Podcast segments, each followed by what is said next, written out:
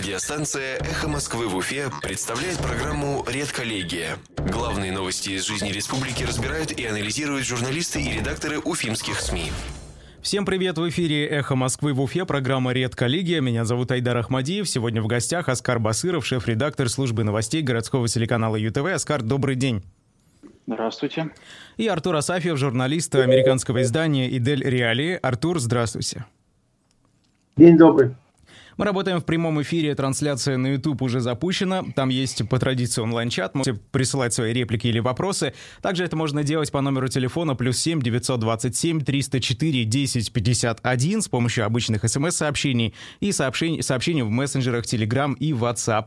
Давайте делать этот эфир вместе. Но ну, прежде чем мы начнем, по традиции, опять же, а, я хочу объявить, что 15 мая в 16.00 в зале Колизео комплекса Тинькофф Холл пройдут дилетантские чтения с политологом Екатериной Шу Шульман. А, количество мест ограничено, билеты уже активно раскупаются, поэтому переходите на сайт кассир.ру, там можно онлайн купить билеты, выбрать на удобной интерактивной карте место. А, при этом а, стоимость билета варьируется от э, типа места, либо это портеры, либо это балконы. Э, ведущим чтений будет Максим Курников, заместитель главного редактора радиостанции «Эхо Москвы». Э, вот в такой веселой обстановке э, в компании вместе пообщаемся, если будет возможность, поэтому подключайтесь. Можно, кстати, еще, кто интернетом не особо владеет, купить билет на, в кассе Тинькофф Холла непосредственно.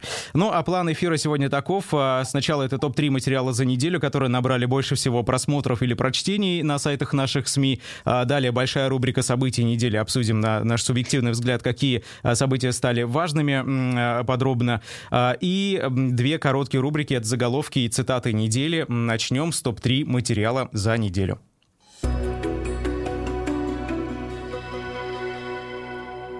Коллеги, давайте я начну очень коротко.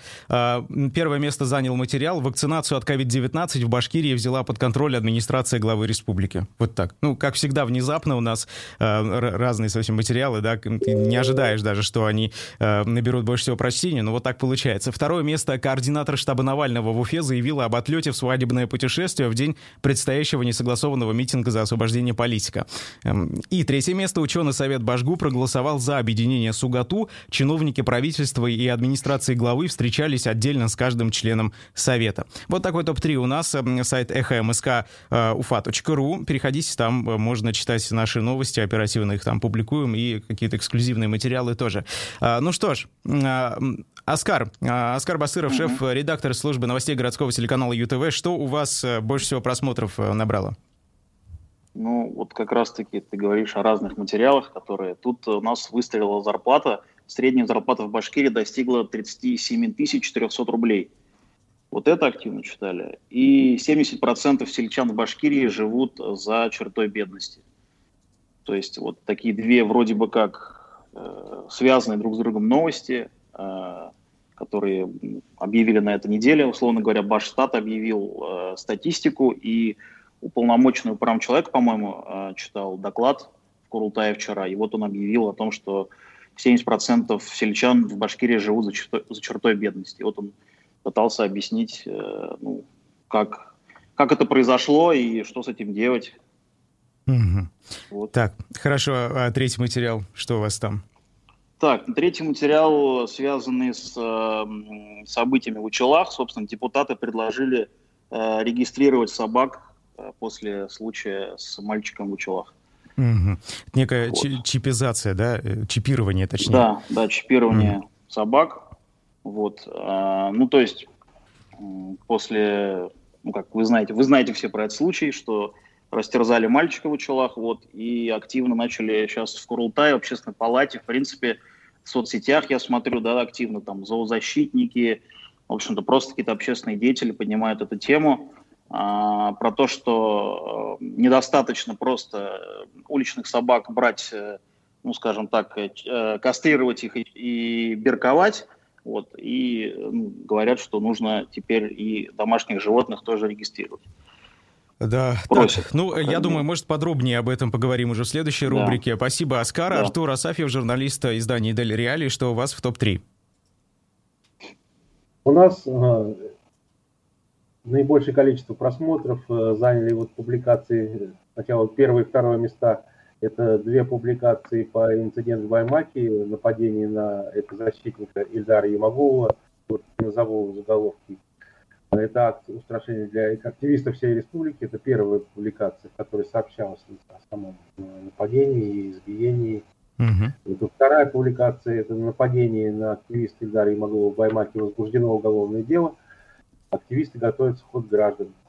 Ну, вот сейчас известно, кстати, что этот сход граждан а, не согласован администрацией Баймака, и активисты переносят его с заявлявшейся площади, который, на которой вдруг срочно развернулся ремонт, они переносят его на окраину Баймака. И третье место – это вчерашняя публикация, что активист из Чепоголша Руслан Нурдинов арестован на 8 суток за призывы, как квалифицировал это полиция суд, за призывы выйти на протестную акцию 21 апреля. А, да, ну вот так э, связанное, да, с активностью и с некими репрессивными мерами в отношении активистов из Башкирии. А, ну что ж, спасибо большое. Предлагаю перейти к рубрике «События недели».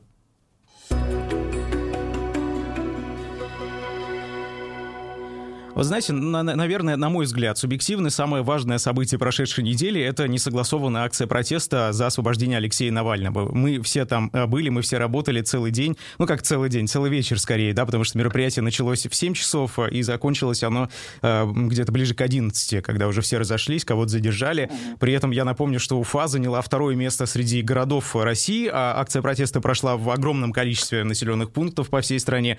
А второе место по количеству задержанных. У нас 208 85 человек по данным общественной наблюдательной комиссии, по данным ОВД-инфо там чуть меньше, э, но мы знаем, как формируются у них э, базы задержанных, то есть люди как напрямую им пишут, да, они их вносят в этот список. Э, вот так вот. Больше всего только в Санкт-Петербурге задержанных, даже в Москве при участии нескольких десятков тысяч человек в этой акции задержали всего 29 человек, насколько нам известно. Очень удивительно. Вот, коллеги, как вы думаете, с чем это связано? Вообще вы как-то ощутили отношение полицейских? Оно изменилось к протестующим и к журналистам, на ваш взгляд? Ну, на мой взгляд, по-моему, не особо оно изменилось. Э, я вот э, беседовал с адвокатами, кстати, и с, с другими наблюдателями, как вот они оценят такое большое количество именно задержанных. Они э, все, в общем-то, полагают, и активисты сами, они, в общем-то, все полагают, что это чисто субъективное решение э, регионального полицейского начальства, то есть в данном случае Министерство внутренних дел Башкортостана. Вот. У нас, если помните, были разные какие-то вот э, технологии, допустим, забастовка избирателей в 2018 году, тоже мы вышли на второе, третье место по количеству задержанных.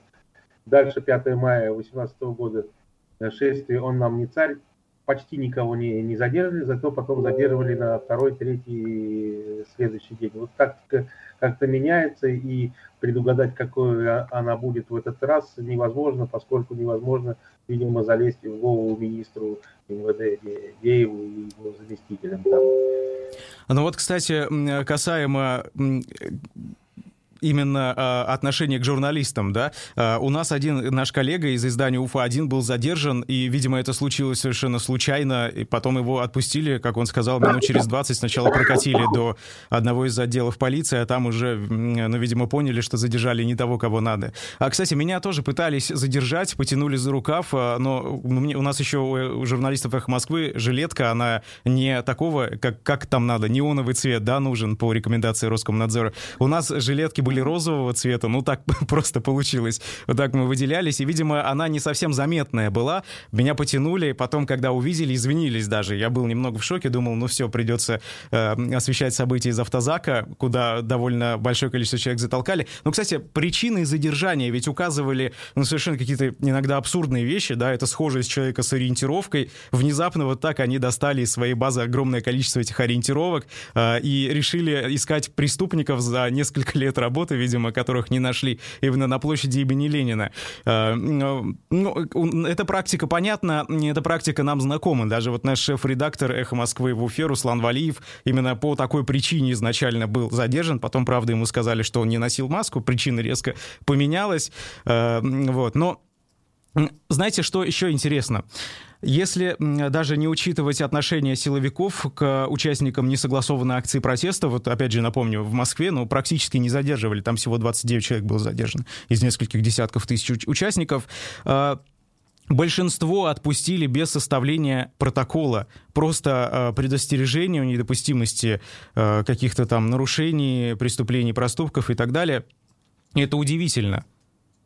Ну, не знаю, меня это уже не удивляет после того, как, опять-таки, я поговорил и раньше, и вот после этой э, акции э, с, с адвокатами, которые хорошо разбираются в этих делах. Э, в общем, это все э, в будущем это отложенные административные дела. То есть, э, очевидно, полицейскому начальству и органам власти не нужно большое количество, э, так сказать, совершивших их правонарушений, чтобы это, это фигурировало во всех э, сводках. Там. С другой стороны, а, нужно всех этих дела, э, э, активистов и вновь э, новых участников держать на контроле. Все они попадут в базы профучета, профилактического учета, который ведет ЦПЭ.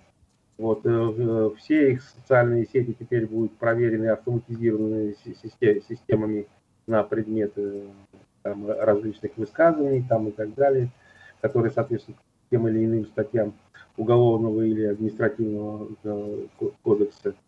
Ну и все, что с этим связано. Потом в течение года э, можно в любой момент э, привлечь этого человека. А, а, а, активиста и, и составить на него протокол по прежнему правонарушению. Как правило, это будет делаться перед следующей какой-нибудь акцией. Ну вот, кстати, перед этой акцией тоже мне писали э, люди, которые э, работают как волонтеры, да, волонтерят э, и находятся на стороне, так скажем, штаба Навального в Уфе. Э, в частности, одна волонтерка Анастасия, которая которую однажды выкрали рядом со зданием ее университета, отвезли в отдел, там она рассказывала, да, мы много об этом в эфирах говорили, что э, ей говорили, что давайте сотрудничать, будете сливать информацию о деятельности штаба, там заранее сообщать о публикациях перед тем, как их э, в открытый доступ выкладывать. А, к ней тоже приходили сотрудники полиции, пытались вручить предостережение. Мы знаем, что такое же случалось, э, случилось и с Федором Телиным. К нему приехали сотрудники прокуратуры, то же самое было с Ольгой Комлевой, э, то же самое было с Русланом Нурдиновым. Ну, в общем, люди, которые как-то ярко себя проявили или в целом были замечены в участии в январских акциях протеста, они вот были объектами внимания правоохранителей на протяжении прошлой и этой недели. Вы знаете, Оскар, вот к вам вопрос. Я так понимаю, вы ведь и в январе тоже работали на акциях? Да, я вот как раз хотел сказать, что э, по настроению людей меня ну, не то, что удивило, я заметил, что если в январе на двух акциях ну, скажем так, люди были более воодушевлены, то есть они э, вышли на нее, чтобы выразить свое мнение и в каком-то таком настроении, что что-то поменяется, да, условно говоря.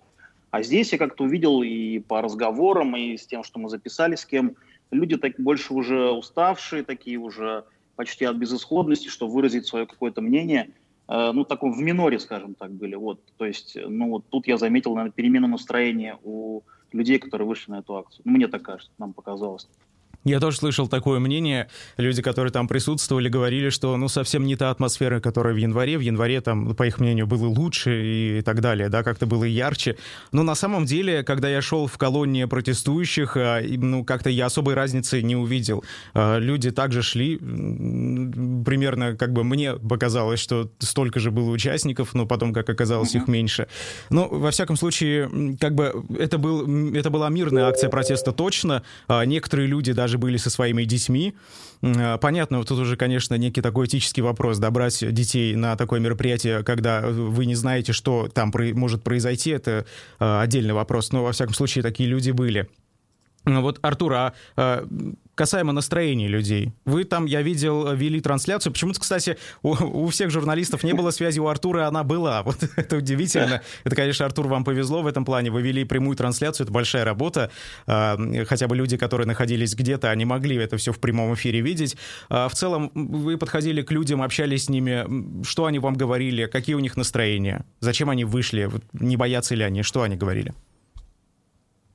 Ну, в отличие от э, январских акций, конечно, может быть, настроение было более такое тревожное, но все равно.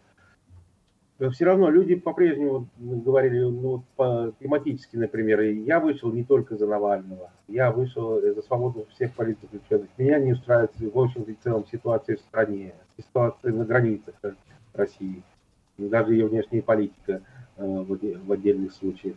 Мы сами с вами видели, как вот одна пенсионерка довольно серьезно на, на уровне хорошего, нормального такого политолога возле фонтана излагала целую концепцию, как она видит э, и внутреннюю, и внешнюю политику, э, которая делается сейчас в России.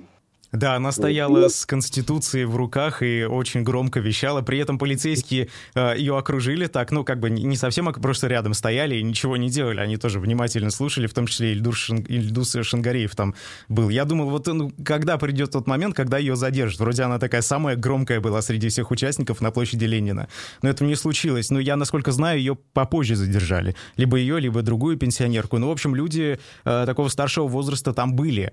Они довольно активно да. себя вели. Да, конечно, они были. Это вот такие вот э, те самые э, активисты с, с большим стажем, э, которые их уже что буквально единицы встречаются, но это из таких людей, которые могут дать фору и многим молодым, конечно. Но, если, но в целом, э, я еще что заметил, было заметно больше молодежи даже, чем на январских. Больше было молодежи. И вот полицейские, конечно, они хватали как-то вот не, непонятно по какому принципу, но все-таки было заметно, что они стараются этих молодых прежде всего хватать. Угу. И я думаю, еще мы услышим новые инициативы, в том числе из страны Карутая. Вот они сейчас принимают во втором чтении закон по инспекциям по делам несовершеннолетних, еще что и что э, еще что-нибудь непременно. Ну, конечно, тут уже другой вопрос, как это будет работать, ведь этот законопроект, он касается расширения обязанностей комиссии по делам несовершеннолетних, да, они должны проводить некую профилактическую работу, чтобы те самые несовершеннолетние не участвовали в несогласованных акциях протеста. Ну, как эта работа отразится в целом, да, ну, потому что просто э, я еще тоже студент, и я, э, вы знаете, понимаю это молодое поколение, которое сейчас даже там школьники, например, э, и я когда тоже был школьником, если мне что-то говорили, что-то запрещали вот такими способами, ну, не знаю, меня это только раздражало, это единственная, единственная реакция, это просто раздражение. Не нужно мне говорить, что мне делать, не нужно мне говорить там, э, когда я могу выходить гулять, когда нет. И это может, наоборот, мне кажется, вызвать совершенно другой эффект, другую реакцию, нежели которую хотят законодатели. Я Если добавлю ага. Э, совсем коротко, что именно такое отношение было и у советской молодежи. Я к ней тоже к ней принадлежу. Я закончил школу в советское время, учился я в ВУЗе еще тоже в позднесоветское время на излете перестройки. Именно так мы встречали все запретительные инициативы и при Брежневе, и при Андропове, и при Горбачеве. Угу. Оскар. Да, да, я хотел сказать, что, условно говоря, если эта работа действительно, как ты говоришь, будет активно вестись, вот так прям активная пропаганда среди школьников туда, скорее всего, это провалится, потому что действительно все это будет, наоборот, людей только разодоривать. Если это будет просто в рамках общей работы, как вот, я думаю, в принципе, ничего не поменяется, потому что, ну, у них действительно там свои функции, там, что надо ловить хулиганов там и так далее, вот, и еще им это добавлять, мне кажется, вы знаете, просто э, вот когда э, Марья Ивановна, да, стоит э, около доски и говорит, не ходите там, все вот ужасно, плохо, не надо, ну, мне не знаю, вот, ну, попробуйте представить просто реакцию детей. Мне кажется, она будет не такой, какой ее ожидают, опять же, эти инициаторы, инициаторы этого законопроекта.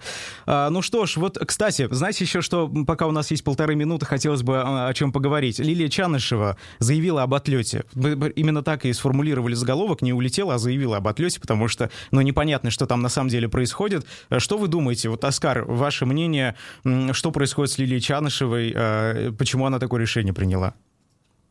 Ну, мне кажется, она просто, ну, в данном случае беспокоилась, да, за свою свободу, как бы имеет право человек, потому что если бы она ее задержали бы, да, это грозило бы действительно делом, и ну, здесь, видимо, какое-то рациональное решение было принято, что ради будущих каких-то действий, ну, пожертвовать этим конкретно, конкретно этой акцией, мне кажется.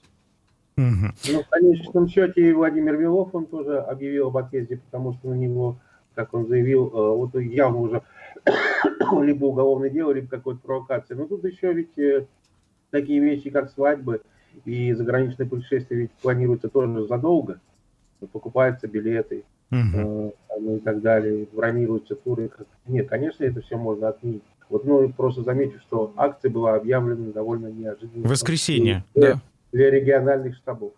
Ну вот, кстати, э, Дадинская статья, да, которую все вспоминают в эти дни, уголовное дело за повторное нарушение, за многократное, точнее, нарушение правил организации публичного мероприятия. А, юрист штаба Навального в Уфе Федор Телин нам сказал, что э, э, в законе написано более двух раз, когда привлекался, то бишь нужно три вступивших в силу решения. Но это по его словам. А, мы сейчас прервемся на федеральные новости и буквально через несколько минут продолжим. Продолжаем в эфире радиостанциях Москвы в Уфе программу «Редколлегия». Меня зовут Айдар Ахмадиев. Сегодня в гостях Оскар Басыров, шеф-редактор службы новостей городского телеканала ЮТВ, и Артур Асафьев, журналист американского издания «Дель Реали». А мы говорили о несогласованных акциях протеста за освобождение Алексея Навального, которые прошли э, позавчера э, сразу в нескольких городах России, в том числе и в Уфе. Поэтому, кто только что подключился, вы можете прослушать наш разговор заново. Запись будет сразу после эфира на YouTube-канале «Эхо Москвы в Уфе, а пока там ведется прямая трансляция, и тут уже люди, значит, у них своя атмосфера в чате, они общаются между собой. Тут э, вот Артур, например, вам пишут э, Артуру Асафьеву, герою Куштау, Афарин. Ролик на его радио, на радио Свобода пробил инфоблокаду по беспределу на Куштау, пишет Михаил Николаев. Вот так. В общем, э, друзья, вы тоже подключайтесь, реплики, ваши вопросы, все это можно присылать. Лучше это делать в онлайн-чате на Ютубе. Ну, вы знаете, э, коллеги, вот я бы еще продолжил э, эту тему несогласованных акций. Мне вот что интересно. Э, журналист Дмитрий Колпаков заметил, на, ну, насколько я знаю, это, это он сделал первый, заметил там в машине сидящего бывшего министра МВД по Башкирии Рафаэля Диваева. Что он там делал? И кто-то там даже задался вопросом, считать его участником несогласованной акции протеста или нет. Артур, вот как вы думаете, что там делал Диваев? Ну, я пред, могу только предполагать, что он просто консультировал, э, возможно, поскольку этот министр, этот персонаж имеет э, хороший, в кавычках, опыт пресечения санкционированных мероприятий, борьбы э, с, с оппозицией внутри республики, многолетний, причем это и Благовещенск, это и зачистки предвыборные во время выборов президента Башкортостана 98 года, 2003 года – и так далее. Много чего есть у этого персонажа, пока его не отправили в отставку. Ну, я думаю, он возглавлял какой-то совет ветеранов при МВД, и, возможно, его привлекают в качестве консультантов, иначе чего он там появился. Кстати, там же был замечен и, по-моему, начальник пресс-службы МВД Максим Родионов, да? Или, ну, это, наверное, не, не удивительно все-таки. Да, но, но вот он должен быть не рядом с Диваемым, он должен быть там, где находится большинство журналистов. А, он с Диваевым рядом. Ну, mm ну, так на фотографиях, так вот. Э, и Колпаков говорил об этом, и на фотографии он запечатлен рядом с машиной с Диваевым. По-моему, он как раз э, Дмитрия и попробовал отогнать, чтобы он не снимал Диваева, насколько mm я помню по, по его рассказам. Вот он должен а, отвечать на вопросы журналистов в таких местах, быть на месте, а не рядом где-то с Диваевым или с командованием операции. При этом... А, вы же помните, что э, любой э, милиционер, рядовой, там, сержант, лейтенант или полковник нас тут же со всеми вопросами отсылали в пресс-службу. Да как нам эту э, отличную формулировку, конечно, давали. А, заходите на сайт МВД по Башкирии официальный, там есть номер телефона, вот набирайте, звоните и все. Это, кстати, нам ответили на просьбу пропустить э, через оцепление жур- журналистов, потому что нам там, нас там э, в один квартал загнали как-то, и мы не могли никуда деться в тот момент. Но потом уже Может, ОМОНовцы... он просто не успел, вот он хотел туда приехать, помочь, но не успел, видите. Возможно, так или иначе мы его не видели нигде, ни в каких Э, ни при каких задержаниях, ни в каких э, заторах там и так далее. Ну что, коллеги, какие еще события можно выделить, которые произошли на текущей неделе и показались вам важными? Я хочу напомнить, что вот же э, госсми давали еще новость про то, что параллельно с акцией шел еще стихийный сбор, вот я считаю, патриотически настроенных граждан, которые организовало общественное движение «Патриот» какое-то. И Э, возле Белого дома там фотографии везде они стоят, и ну, мы пытались связаться с этим движением, как бы нам ответили сначала, там Ренат Хабиров, вот, я не знаю, э, один из организаторов этого общественного движения, он обещал перезвонить, но потом не брал трубки весь день. Вот. И так что, честно говоря, вот, дополнительную информацию какую-то получить не удалось по поводу того, что они, как бы, ну, какая у них цель была окончательно. А, ну, вот смотрите, ну, да. наши коллеги из многих регионов пишут и публикуют целые расследования, даже в частности в Москве, что было замечено в этот раз куда больше провокаторов. во многих регионах. И как я понял из сообщений вот наших, у эфирских коллег, из их постов в соцсетях, такие же вещи наблюдались и на нашем шествии. Я вот лично как-то их, видимо, не, за, не, не застал, а может не обратил внимания, поскольку был занят именно трансляцией, не всегда глядел по сторонам. Но другие коллеги писали, что вот были замечены провокаторы, которые пытались как-то провоцировать полицию, подбивали на прорыв э, оцепления и так далее. Я думаю, надо обратить на это э, сугубое внимание, поскольку, видимо, э, это, как правило, идет от местных властей всегда. Не может быть под контролем силовиков в взаимодействии с ними, но инициаторы здесь, которые собирают этих людей, обучают их, мобилизуют, направляют и инструктируют, это, как правило, всегда местные власти, в данном случае республиканские власти, я полагаю. Угу. Ну и в толпе э, очень много было человек, я их лично видел, которые пытались спрятать рацию большую э, под курткой, но ну, это было в целом невозможно сделать, потому что эта рация периодически очень громко кричала, там какие-то команды раздавались, э, и сразу было понятно. Но эти люди, ну, они не просто ну, шли. Ну, ну, это уже силовики, это уже ЦПЭ и, может быть, другие мобилизованные части. Хотя я уже не исключаю, что, может быть, при, там, при ЦПЭ или при э, МВД уже создаются специальные так называемые добровольные народные дружины. Может, это у нас еще все впереди, которым тоже раздают такие болванки с рациями и так далее. Вы знаете, что еще интересно? А, дело в том, что Руслан Нурдинов сообщил у себя на странице в соцсети о том, что возле его дома повесили какой-то металлический короб неизвестного предназначения, происхождения в целом. Да, повесили его а, якобы сотрудники Башинформсвязи, но они так назвались, и у них были удостоверения. Вот в этом, ну, от этого короба никакие провода никуда не отходили, но самое интересное, что еще и Ольга Комлева тоже точно такой же короб замечала несколько раз во время, э, там, перед акциями протеста в январе, в частности, она, кажется, что-то публиковала на эту тему. Вот. И Эльза Маулимшина, член Совета по правам человека при главе Башкирии, то же самое замечала рядом со своим домом. Это вот просто какая-то всеобщая паранойя э, или что-то действительно такое, через что можно следить, да, так скажем, прослушивать, не знаю, как вы думаете. Вы не замечали такой короб рядом со своим домом? Сейчас посмотрю. Ой. А, ну что ж, на этом, я думаю, закончим тему, если вы не против, э, коллеги, несогласованной акции протеста. Хотелось бы, знаете, еще о чем поговорить. Тут ученые советы Башгу и УГАТУ проголосовали за объединение университетов. Мы разговаривали с одним из сотрудников Башгосуниверситета, и нам в целом сказали, что никакого давления на членов ученого совета не было, но э, почти каждый день проходили встречи с руководителем администрации главы Башкирии с Александром Сидякиным, с вице-премьером Азатом Подрановым. Они, значит, разговаривали с, отдельно с каждым членом ученого совета Башгу, э, говорили, что вот, ну, в общем, как это сказать, по-молодежному, топили за объединение. А, вот, и записывали мнение членов ученого совета по поводу этого вопроса. Можно ли это считать неким давлением, не знаю, но во всяком случае приняли вот такое решение. Большинство проголосовало за объединение. Как вы в целом а, оцениваете то, что произошло? При этом, учитывая, что там был Ради Хабиров на этих а, совещаниях, когда голосование проходило.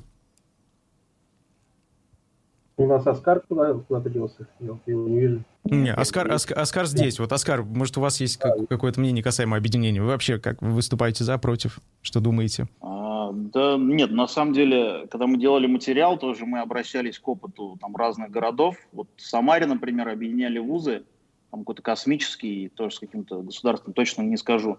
Вот, ну и там, насколько, насколько мы смотрели реакцию там, и местных СМИ, и экспертов, тоже там а, объяснялись какими-то грантами тоже, но пока там сократилось количество э, ну, кафедр там, и так далее. То есть и пока там они положительной реакции не видят.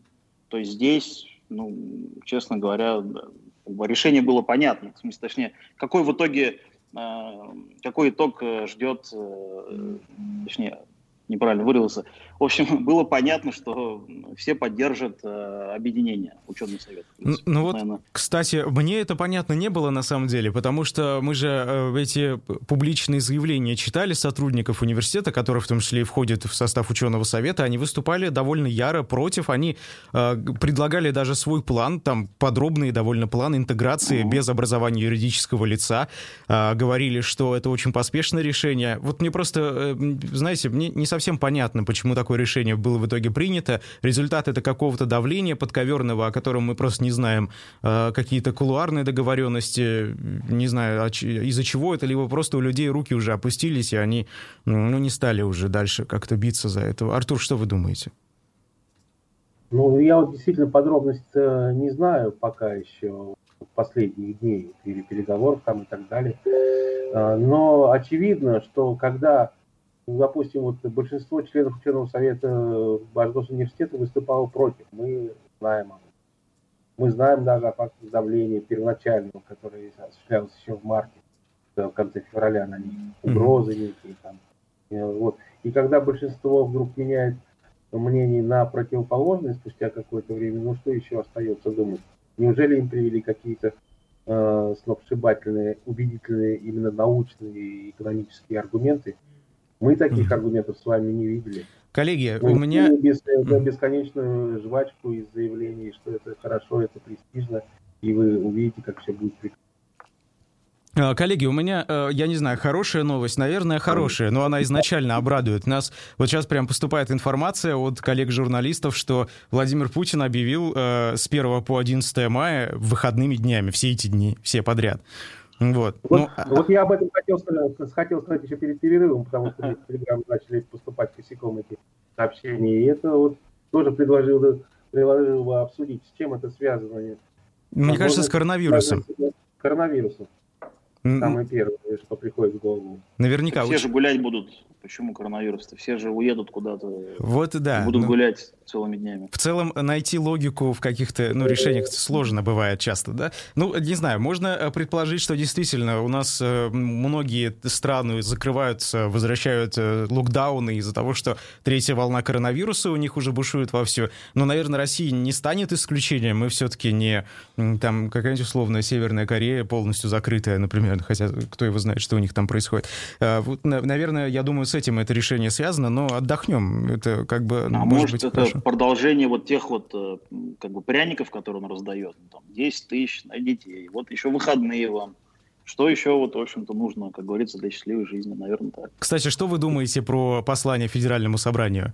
Просто, вы знаете, я, мы сидели в редакции как раз, готовили материал там про предстоящий несогласованный митинг, он вечером должен был быть, послание было а, днем, а, и обсуждали с коллегами-журналистами, думали, ну вот действительно, сейчас какой, какая-то часть населения России послушает это послание, ну и, ну, в целом, так скажем, обрадуется и а, снова там пойдет, например, голосовать там за Владимира Путина или за партию власти. Вот как вы думаете, какая в целом реакция у россиян? Россиян, если так среднюю взять?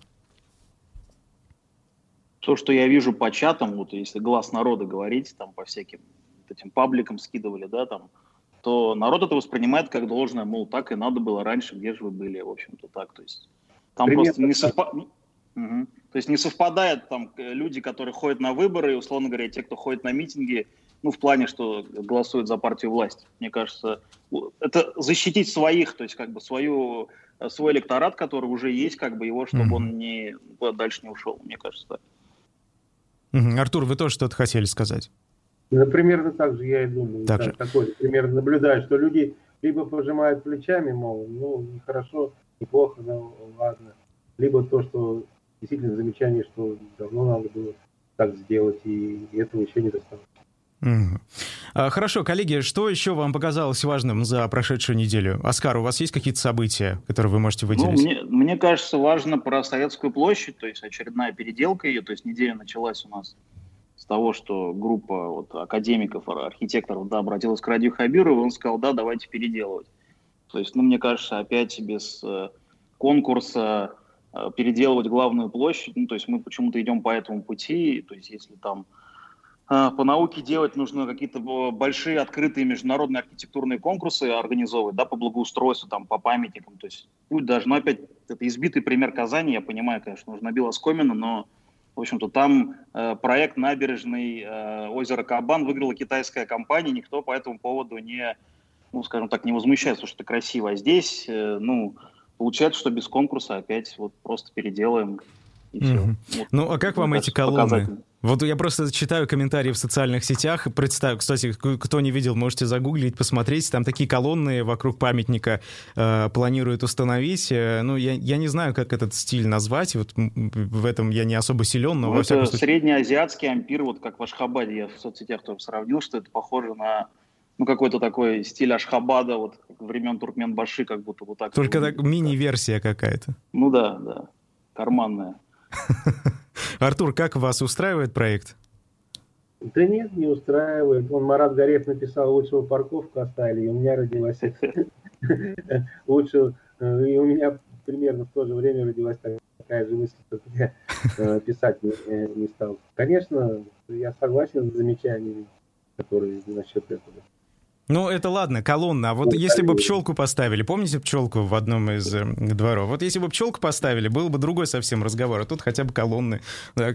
Она была, она была там, был же цветник посреди, и там была установлена пчелка. Такая металлическая. Ну, тоже, да, ну тоже, конечно, не, не лучшая э, вещь.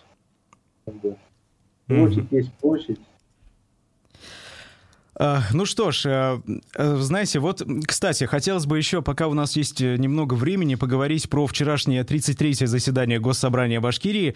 А, вы знаете, вот если так посмотреть, я смотрел это заседание, и там огромное количество депутатов высказывают вполне оппозиционные мысли, довольно резкие, и это прямо, наверное, может, я просто какой-то инфантильный, может, у меня небольшой опыт, но это так и есть, но это создает впечатление вполне такого рабочего будущего вроде бы парламента, если не учитывать, что у партии власти большинство, и как бы эти оппозиционные высказывания, они никакой, совершенно никакого результата не имеют, э, в конце концов. Вот а что вы думаете по этому поводу? Оскар, вы смотрели э, заседание? Ну, нет, я там, оно было, оно 6 часов уже, по-моему, шло. Я удивляюсь, Айдар, как ты смог все посмотреть. Параллельно. Было ну, увлекательно. Ну, тут несколько факторов. Да, мы наблюдаем в последнее время. Если, э, скажем, какое-то время, э, года два подряд, э, э, спикером таким оппозиционным выступал Дмитрий Чевилин, только один, то сейчас таких опять появляется все больше и больше. Я думаю, несколько факторов здесь. Во-первых, выборы, конечно. Вот. И э, молчать, ну, просто и не выдвигать никакие инициативы. Скажем, вот последняя инициатива, сразу несколько фракций оппозиционных, или системная оппозиция, так называемая, выдвинули идею как неправильно э, наши некоторые коллеги пишут, возврата при прямых выборов мэра. На самом деле у нас никогда их и не было в Башкирском составе. Вообще никогда. То есть э, нужно говорить о введении института. Вот, это значит, э, ближайшие выборы в Думу и в Горсовет – это один фактор. Во-вторых, все-таки, я думаю, мы забываем, что это парламент, состав этого парламента – это, это состав Хамитовского призыва. Угу. То есть 2018 года, когда выборы были в сентябре, а Ради Хабиров своей командой пришел неожиданно только в, октябре, только в октябре. Я Вы... думаю, это тоже играет какую-то роль, пусть второстепенную, но она все-таки есть. Вы это знаете, просто, Многие, гов... многие говорят, что это ну, совершенно как бы бессмысленно. Все, все все понимают, это искусственная оппозиция, там мало ли что они говорят, ничего все равно не изменится. Но с другой стороны, я просто на это смотрю как-то позитивно, пытаюсь во всяком случае. Это же все-таки информационный повод, это информационная важность, понимаете? Здесь, когда человек э, как бы с одной стороны слышит э, упреки в адрес действующей власти, в адрес партии власти, э, от а, оппозиционных каких-то активистов, да, от, от сторонников Алексея Навального, и, друг, и совсем другое дело, когда те же самые лозунги, те же самые мысли, точнее, они звучат от э, представителей официальной власти, от депутатов, от других каких-то партий. Ну, мне кажется, здесь информационная важность есть. А сейчас, пока у нас время не закончилось, все-таки раз обещали, давайте перейдем к нашим таким рубрикам-бантикам, заголовки недели и цитаты недели.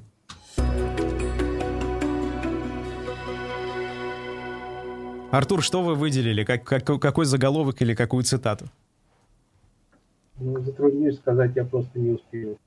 А, ну, ну ладно, у меня тут на такой э, случай очень много всяких заголовок, заголовок и э, цитат. Оскар, может быть, у вас что-нибудь есть? Ну, у меня такой отвлеченный заголовок, как бы до сих пор меня забавит, про Эльбруса Нигматулина, что самый сильный человек России приземлит на себя вертолет. Собственно, новый рекорд будет ставить, как бы это меня до сих пор, ну, как бы так по-хорошему удивляет. В прямом смысле приземлит на себя? В прямом смысле на нем. Я вот до сих пор не могу понять, как это, но он будет вертолет на него э, садиться, и он как-то его будет пытаться удержать, в общем. Поэтому вот для меня да. это заголовок недели, потому что молодец, ну, интересно. А цитата, ну, она, наверное, не башкирская, она с послания Путина, это про Шерхана, да, про вот эти все дела, то есть с сравнения э, с Киплингом, вот, мне кажется, это цитата недели вот э, по всей России. Вчера прочитал э, интересный, смешной такой комментарий в соцсетях. Вот э, НАСА, американское космическое агентство, добыло там сколько-то кислорода на Марсе, да, а у нас сказки рассказывают все. Человек пишет. Ну, э, что у меня? Какая цитата?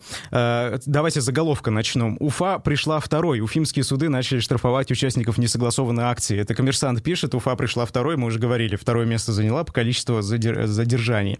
А, и еще значит, правда, ПФО для борьбы с затоплением уфимскому поселку Казарес нужен э, сердолик. Вот.